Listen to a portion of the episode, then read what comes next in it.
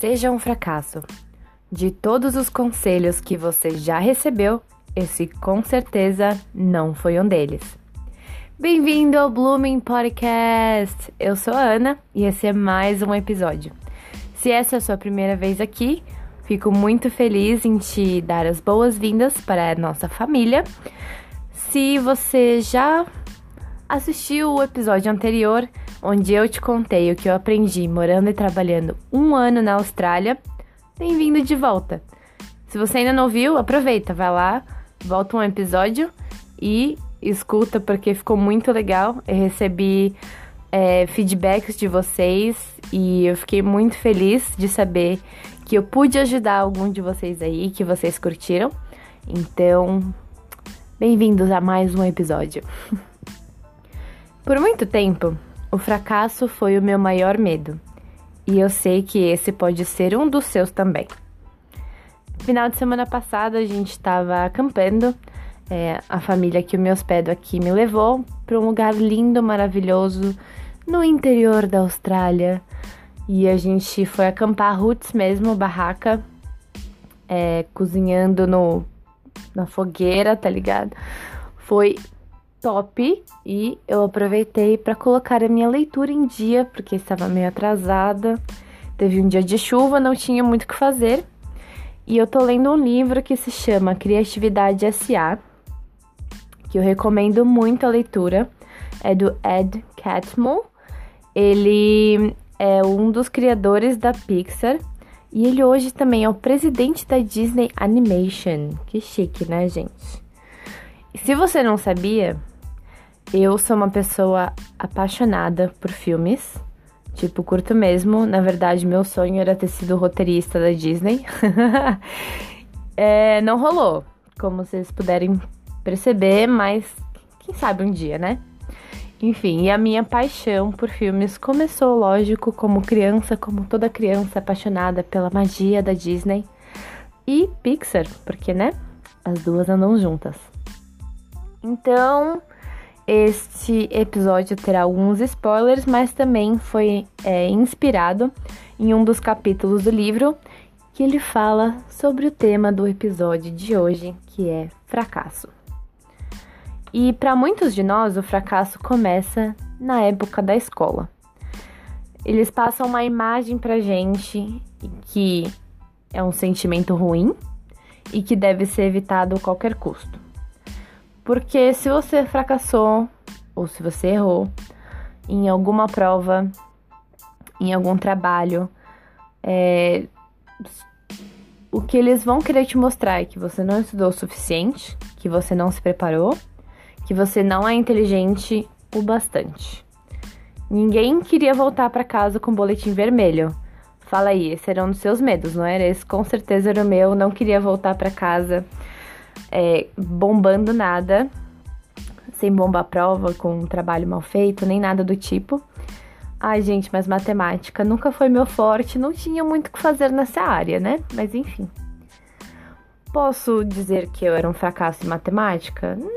Não, só tinha uma dificuldade de aprendizagem. uma grande dificuldade de aprendizagem, mas enfim.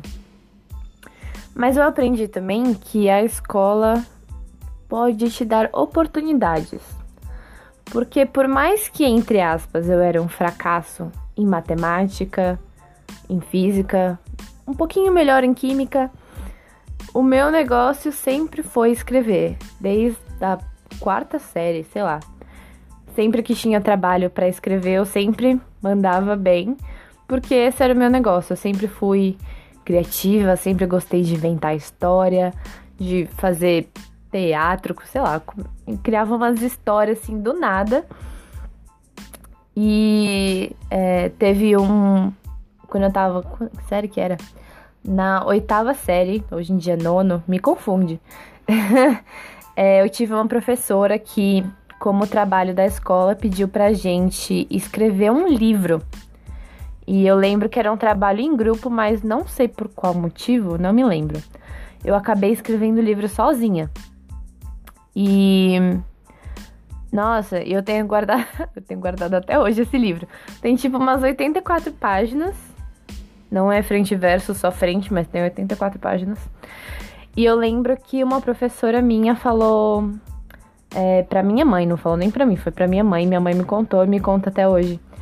É, que ela curtiu muito o livro, que ela falou que um dia eu seria uma escritora e teria um livro publicado, que ela algum dia leria um livro meu. Amém, né? Vou, vou considerar que isso algum dia ainda vai acontecer, que a minha professora, na verdade, estava profetizando sobre o meu futuro. Quem sabe um dia. É... E aí eu, com essa de escrever, apaixonada por filme, achei que ia ser roteirista. Vi que, né, faculdade no Brasil tava meio difícil para isso, faculdade fora era caro. E aí a gente acabou o quê? Virando um jornalista, a gente conta história também, né? Não é filme, mas a gente conta história também. mas voltando aqui, porque, nossa, foi mal, eu passei aqui do ponto.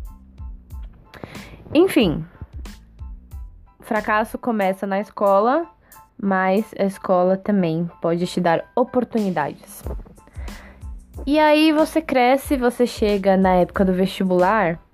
Você já reparou que sempre nas escolas ou até nos cursinhos sempre tem essa coisa de mostrar é, as profissões sucesso que daí é tipo medicina, engenharia, não sei o que, tudo que é difícil assim e que a galera tipo já disse que você vai se dar bem, que você vai ter sucesso, que você é, vai ter um salário lindo, maravilhoso, vai ganhar tipo muito bem.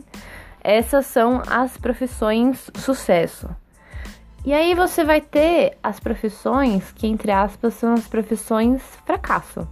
Porque elas não estão nem na lista. Você nunca vai ver, tipo, ai, nossa escola, o nosso cursinho teve é, 20 alunos que passaram em filosofia. Tivemos é, 70 alunos que passaram em administração, não sei, alguma coisa assim. Nunca vai ter isso. Já reparou? Gente, assim, se você tem uma dessas profissões, não estou dizendo que você é um, um fracasso, longe de mim. Mas eu estou dizendo que foi criado um molde na sociedade que eles já desde desde que você é pequeno, desde que você tá na escola, eles já vão te encaixando assim num formato. E aí você já cresce com essa mentalidade, mentalidade do que é fracasso e sucesso sem nem perceber que você sabe isso, mas você sabe. Aí você se torna um adulto, aí, e você tem esse medo de criança, que nunca foi tratado, que você nem sabia que era um problema, até virar adulto. E aí esse medo acompanha a sua, acompanha a sua jornada.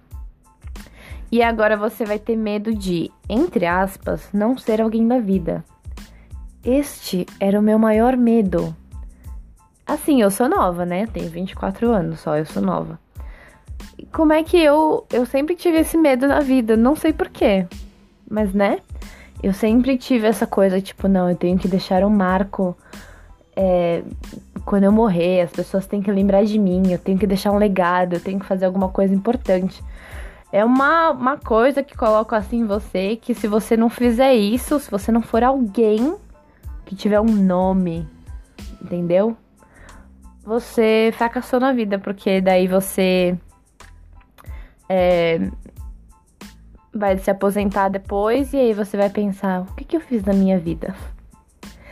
Porque aí você cresce, como eu tava falando, vira adulto, e aí a pressão é entrar na faculdade, como eu já falei aí, no, quando você chega no terceiro ano, no cursinho, entendeu? A pressão é essa. E, e pega bem pra escola também, né? Falar que você se deu bem no vestibular, que passou na faculdade e tal e tal, entendeu? Numa USP, é, numa ESPN, não sei. Enfim, aí a pressão também que você tem é de ter o melhor emprego, de ter o melhor cargo. Porque aí todo mundo vai querer ser VP, vai querer ser presidente, é, gerente de não sei o que, analista de não sei o que. Tudo é cargo. Já reparou? A gente não quer ser, tipo, estagiário o resto da vida. Não, realmente, a gente não tem como ser estagiário o resto da vida. Estagiário, ser estagiário é uma desgraça. Mas é uma fase, tá bom? Se você é estagiário, aguenta aí que, que passa. É, e aí, tudo isso para ter uma casa da hora para você é, aproveitar o tempo com a sua família, entendeu? E aí, para depois você tirar férias em um lugar topíssimo, assim, num, numa Fernando de Noronha, é, na, nas Europa da vida, na Disney, entendeu? Porque daí você você era uma criança apaixonada por Disney, você cresce, aí o que, que você faz? Você gasta dinheiro pra ir pra Disney e viver o sonho de criança. Quem nunca, gente? Eu já. É... Enfim, aí tudo isso pra postar no Instagram, entendeu? Aquele post digno, lindo, maravilhoso. Tipo, venci na vida, fui pra esses lugares porque eu ganho bem ou porque eu me sacrifiquei e consegui pagar, e é isso. E engraçado que eu, quando eu tava na faculdade, meus professores diziam que tudo que jornalista não ia ter é isso, entendeu? Não ia ter estabilidade, não ia ter tempo com a família, porque, né, os professores diziam que jornalista trabalha igual condenado. É, que mais?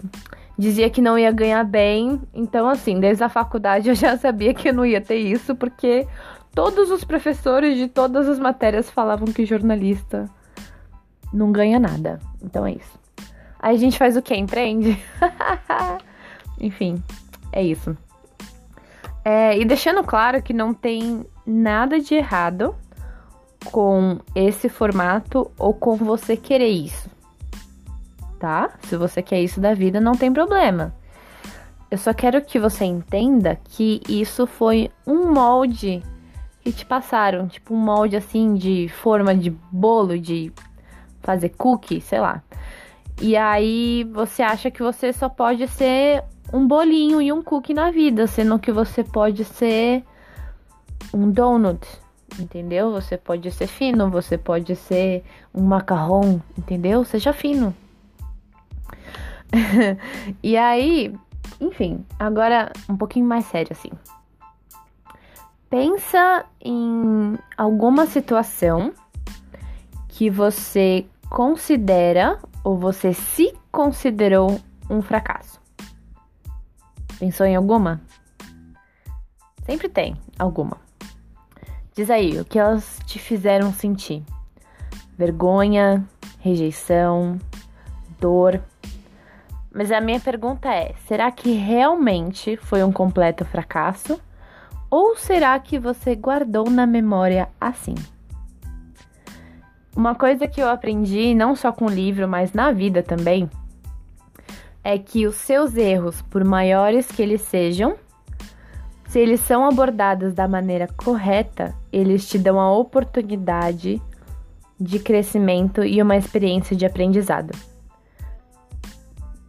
Porque o problema não é errar, o problema é você errar na mesma coisa duas vezes. Um é burrice e dois significa que você não aprendeu nada.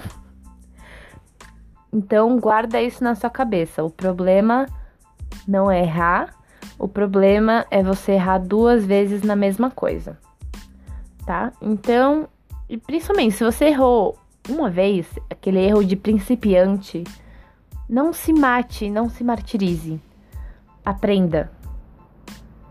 É, a gente, quando vai na escola, que se você escutou o meu episódio anterior, você sabe o que eu faço aqui na Austrália e você sabe que eu vou em escolas e a gente investe em vida de crianças e adolescentes. Mas voltando, tem uma escola que a gente vai é, toda terça e quarta, então hoje eu tava lá, que sempre no intervalo tem queimada. E aí eu acho muito legal, porque, gente, o cara que, que organiza, né, a queimada, todo intervalo tem, tá? As crianças já sabem. E aí sempre tem uns times formados tal. E aí eu acho muito legal porque ele sempre fala assim: se você perdeu, o que que você faz? E as crianças já sabem, porque é de letra que ele sempre fala isso. É tipo de letra. É sem, aí ele sempre pergunta: se você perdeu, o que que você faz? Aí as crianças: tenta de novo. O que que você faz? Tenta de novo. Eu acho isso maravilhoso, porque já guarda na cabeça das crianças que se você perde, que se você erra, você sempre tem a oportunidade de tentar de novo, de começar de novo. Por mais que você não seja uma criança, guarda isso na sua cabeça também. Às vezes você sofre de falta de ori originalidade, você sente que tá preso na rotina, não consegue começar nada novo. E a causa disso nada mais é do que o medo de errar. E quando você tem essa cultura do medo e do fracasso enraizado em você, conscientemente ou não, você vai evitar riscos, tipo a qualquer custo. E sabe aquele famoso ditado? Em time que está ganhando não se mexe. Bem brasileiro, né? Brasileiro não gosta de mexer de, em nada. Só vai no time vencedor lá, faz a mesma formação e aí depois perde e não sabe por quê, entendeu? E eu acho que vem muito disso. Porque você já ganhou, já fez aquele gol lindo, maravilhoso, entendeu? E aí você fala, já deu certo, eu vou mexer na formação pra quê? Você só vai lá e faz o quê? Repete a mesma coisa. E aí o que acontece? Nem sempre você vai ter resultado. Nem sempre você vai marcar um gol lindo. Nem sempre você vai vencer a final da Libertadores. Não sei, não sei futebol, tá, gente? Tô inventando, mas enfim. Você tem que mudar algumas coisas, você tem que ser inovador é, e faz, tentar coisas diferentes. Ainda mais se você já tá ganhando aí que você tem oportunidade, você já tá na frente. Você já tem os pontos que você precisa. Entendeu? Essa é a hora de você tentar alguma coisa nova. Então, seja um explorador, tente coisas novas, resolva os problemas que surgem, siga novos caminhos. Mesmo quando você não sabe onde esses caminhos vão dar. Daí que você tem uma qualidade muito importante que é determinação. Porque aí tu começa de novo. No livro também, é, o autor conta como foi a ideia por trás de Monstros S.A. E eu acho muito legal. Nossa, achei muito interessante isso no livro. Quase todos os capítulos ele fala é, dos bastidores por trás de algum filme. Porque você vê o filme lá, né? O produto final no cinema, no DVD, no, no, Disney Plus da vida, porque, né, agora tem streaming pra, pra todos, inclusive pra Disney. E aí você não sabe como é que foi o processo por trás disso. Eu não sabia como é que foi o de muitos filmes. E eu acho interessantíssimo saber é, como uma história foi formada e quais foram as outras histórias que tiveram por trás até chegar em uma. E aí ele conta que Monstros S.A., a ideia do diretor era completamente diferente. E eles estavam com medo também, porque era um diretor é, que não tinha feito nenhum filme ainda. Então tem, tinha sempre um diretor que fazia a maioria dos filmes, ele já tinha uma equipe formada, a equipe já se conhecia, fazia as coisas juntas, entendia o que era errar junto, começar de novo, fazer as coisas toda como equipe, fazer juntos. E aí a ideia desse cara era um diretor novo, mas a ideia dele era genial e eles foram tentando desenvolver o filme. E no começo eu achei, gente, sensacional, porque era completamente diferente. É, a história era contada pelo ponto de vista de um cara de uns 30 anos. E ele tinha um emprego, assim, formal. Que ele tava meio entediado, assim, com o emprego, não gostava, tava meio que odiando. Ele era tipo um contador ou algo do tipo. Nada contra se você for contador, mas era a ideia do filme, tá? É... Enfim, não gostava do trabalho dele de jeito nenhum. Falou, ai, que bosta de vida. Enfim. E aí a mãe dele dá um livro para ele com alguns desenhos que ele tinha feito na infância. Aí ele falou: Ah, beleza, né? Um livro que eu fiz quando era criança, whatever, pega e deixa lá de lado. E aí nessa mesma noite, é, os desenhos que ele tinha feito nada mais eram do que monstros. E esses monstros surgem nessa noite e começam a seguir ele e andar com ele para todo lugar a partir desse dia. E aí ele acha que ele tá louco, porque só ele vê esses monstros. E aí pode ser tanto loucura quanto um pouco de mágica. E, enfim, aí ele vai percebendo que esses monstros nada mais são do que todos os medos que ele tinha quando ele era criança e ele nunca lidou com eles. E aí, a partir do momento que ele vai fazendo amizade com esses monstros, com esses medos, e ele vai conquistando eles, eles começam a desaparecer. E aí, a minha pergunta para você é: quais são os medos e os erros que você tem deixado guardados no armário e que de vez em quando voltam para te assombrar? Sempre tem algum. Você tem lidado com eles ou você simplesmente espera que eles desapareçam sozinhos sem nenhum esforço seu? Porque é igual o cara que era para ter sido o principal do Monstros S.A. não foi, mas enfim. É, você tem que conquistar esses medos, senão eles vão continuar te assombrando. E agora sim, se você for uma empresa, se você né, tem um daqueles cargos bonitos que eu falei antes, se você é um CEO, um presidente, um gerente, um analista, você tem uma equipe. Como você tem lidado com o erro dos seus funcionários? Eles são uma eles têm medo do fracasso, eles sabem que não podem errar a qualquer custo, que vai dar BO para eles se qualquer coisa der errado ou eles trabalham juntos para resolver o problema quando ele surge? Eles têm arriscado novos projetos ou eles têm feito mais do mesmo? Tipo time de futebol, né? Que o técnico não quer mudar nada. Você é esse técnico ou você tem incentivado eles a ser inovador? Eu já trabalhei nos dois ambientes, no que tem muito medo de errar e no que entende que o errar é um aprendizado. E eu posso dizer com certeza que o segundo ambiente é o mais saudável e é o melhor de se trabalhar.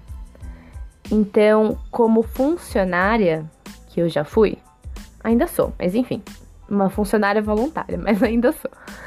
É, eu entendi que quando você tem uma cultura saudável no seu time, na sua equipe, te dá prazer de fazer aquilo. E me deu tanta felicidade de descobrir isso que eu quero que as outras pessoas descubram isso também. Por isso que eu tô aqui. Porque eu entendi que o erro é aprendizado. Você tem ensinado isso para as pessoas que estão debaixo da sua liderança?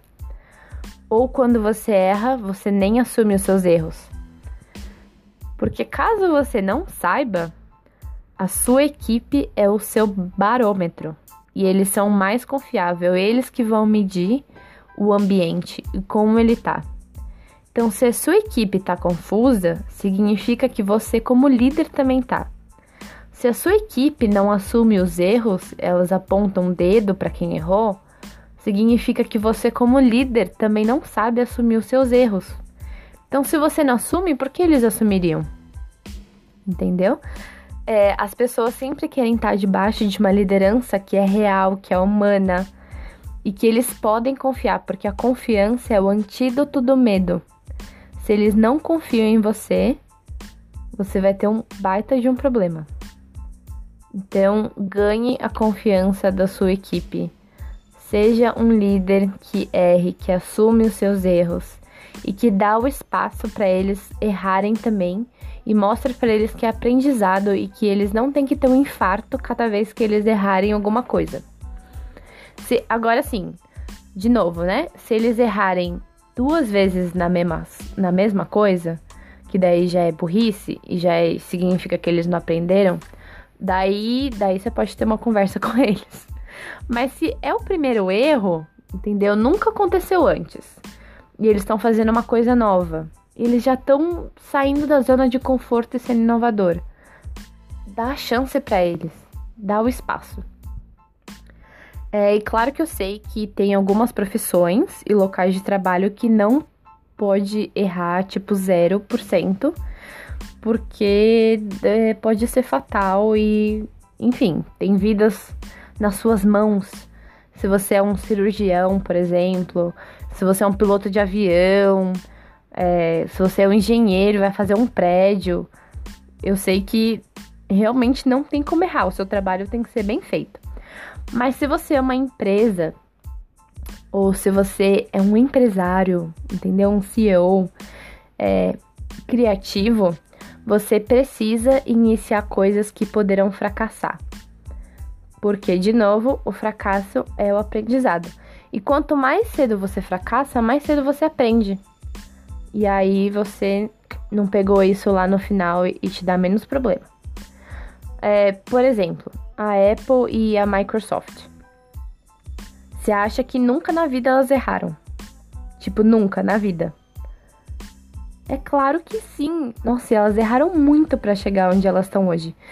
Às vezes, para você ter é, chegar no nível de autoridade e autoralidade no mercado, significa que você já cometeu muitos erros para chegar nessa posição. Porque ninguém nasce sabendo, certo? Se você nasce sabendo, parabéns, por favor, me ensine o que você faz. Mas o saber significa que você errou e aprendeu e agora você sabe. Por isso que você tem autoridade naquilo que você está ensinando, naquilo que você está passando, porque você já errou e você já sabe o outro lado. E com tudo isso que eu te disse hoje, e eu te disse bastante coisa, eu só queria que você soubesse que não importa o que você tenha feito, aonde você tenha falhado, desde que três coisas. Um, isso não te defina não significa porque você errou ou porque você falhou que você é um fracassado. Isso não é a sua identidade. A sua identidade é outra. Saiba qual é a sua identidade primeiro. Eu falei isso no primeiro episódio, é muito importante. É um dos primeiros passos.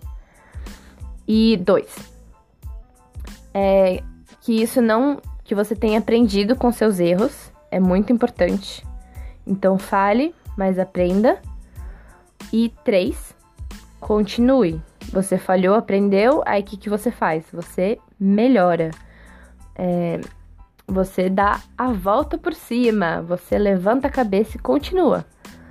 Não deixa as coisas te pararem. Porque às vezes o medo para a gente, não deixa. O medo não tem que ter é, força sobre você. Você que tem que ter força sobre os seus medos, tá? E saiba que você não é um fracasso, mas você vai fracassar e tudo bem. Desde que você considere isso como uma experiência que te leva para mais perto do seu destino. E outra coisa, se fracasso significa que você é fora da curva, ou seja, que você não se encaixa naquela forminha lá de bolo e de cookie. Não tem forma de cookie, né? Cookie você faz com a mão, mas tudo bem. Com a forma de bolo. É... Então, significa que você. Cara, você é top se você é fora da curva, entendeu? Se isso é ser um fracasso, vamos todos ser fracassados. Vamos começar uma revolução de fracassados. Eu tô dentro e você? e lembre-se, por último, que para toda colheita é preciso uma semente. Então, se o tempo da colheita ainda não chegou, calma. A sua plantação não fracassou ainda. Só significa que não é a época, mas que os frutos virão. E os frutos são resultado, tá bom? Os resultados vão vir, desde que você aprenda, tá bom? erre e aprenda. E os resultados vão te seguir com isso. Gente, é isso. Espero que vocês tenham curtido mais um episódio. É, deixando aqui registrado para mim mesma e para vocês que teremos episódios toda semana. Não tivemos semana passada, mas agora teremos toda semana é, às terças-feiras em português. E eu faço inglês também. Então, se você quer aprender inglês, quer dar uma melhorada, se você já sabe que ouvir o mesmo assunto nos dois idiomas, ou que é só ouvir em inglês, ou só em português, não sei, você escolhe. É, então, terças-feiras em português e às sextas em inglês. Tá bom? Então é isso. Tenham uma ótima semana. A gente se vê no próximo episódio. Tchau!